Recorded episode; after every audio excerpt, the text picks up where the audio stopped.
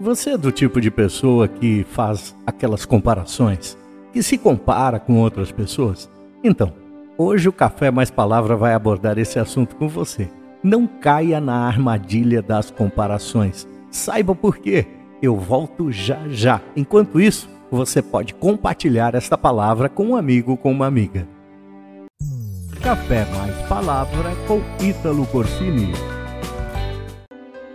A tentação de se comparar com outras pessoas é mais comum do que você imagina. Às vezes, parece inevitável. Acontece com tanta frequência que isso começa a fazer parte do seu dia a dia. Basta você abrir as redes sociais e pronto, o gatilho está em ação. Automaticamente você começa a se comparar. Você pode até chamar isso de uma autoanálise ou autorreflexão, mas a verdade é que a comparação é uma armadilha para deixar você descontente e abre muitas portas, de repente, para frustração, depressão e até para ansiedade. A comparação sempre tem um fim ruim. Se você, ao se comparar com uma outra pessoa, de repente se acha melhor que essa pessoa, isso vai estimular o seu ego, o seu orgulho, a sua soberba você vai se sentir superior aos outros e isso não é bom. Lembre-se que a soberba precede a ruína.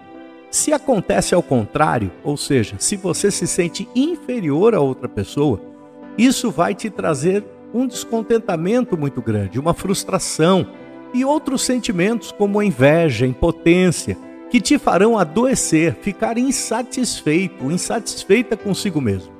Perceba que isso é uma armadilha do inimigo da tua alma, pois qualquer que seja o resultado, a comparação sempre fará mal a você. Entenda que você é uma pessoa singular, você é uma pessoa única diante de Deus. Deus te fez diferente. Você tem qualidades próprias, características próprias. Eu li uma frase esses dias que dizia assim: Maravilhoso é o dia em que alguém finalmente descobre a sua preciosa singularidade. Este mundo é como um tapete inacabado. Somente você pode preencher aquele pequeno espaço, que absolutamente é só seu e de mais ninguém. Que lindo esse pensamento, não é? Significa que só você pode preencher um determinado espaço neste mundo que foi preparado exclusivamente para você. É como se o mundo fosse um quebra-cabeça e há um espaço reservado que só você se encaixa nele. Não caia nessa armadilha, na armadilha da comparação. Não se compare com ninguém. Não compare os seus sucessos, os seus fracassos, as suas dores ou as suas vitórias. Não compare os seus filhos com os filhos dos outros. Não compare o seu cônjuge com o cônjuge dos outros.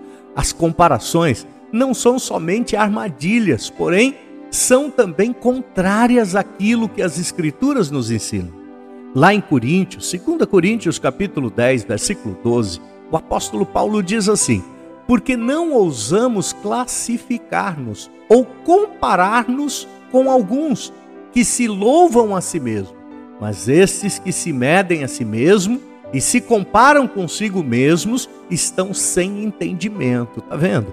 Devemos alcançar um estágio em nossa vida em que possamos compreender quem somos diante de Deus e fazer com que desapareçam todo tipo de comparação com outra pessoa, evitando assim essas armadilhas que podem inflar o nosso ego, a nossa soberba, o nosso orgulho ou pode nos deixar insatisfeitos e descontentes com aquilo que somos. Em determinado momento, Jesus falava a Pedro sobre o tipo de morte com que ele iria glorificar a Deus. Mas Pedro olhou para João e perguntou a Jesus: Senhor, e quanto a ele? Veja que Pedro buscava uma comparação com João que não tinha nada a ver com aquele assunto. Pedro estava caindo numa armadilha em se comparar com outro discípulo. Por isso, liberte-se das comparações. Não caia nas armadilhas das comparações. Entenda que você tem uma identidade única e Deus tem um propósito personalizado para você. Você é única, você é único, você é singular. Não se compare com ninguém e não compare aquilo que Deus te deu com aquilo que os outros têm. Seja sempre grato, seja sempre grata a Deus, esteja satisfeito, satisfeita e agradecida de maneira que Deus te fez e com aquilo que ele te deu. Que Deus abençoe você e até o próximo Café Mais Palavra.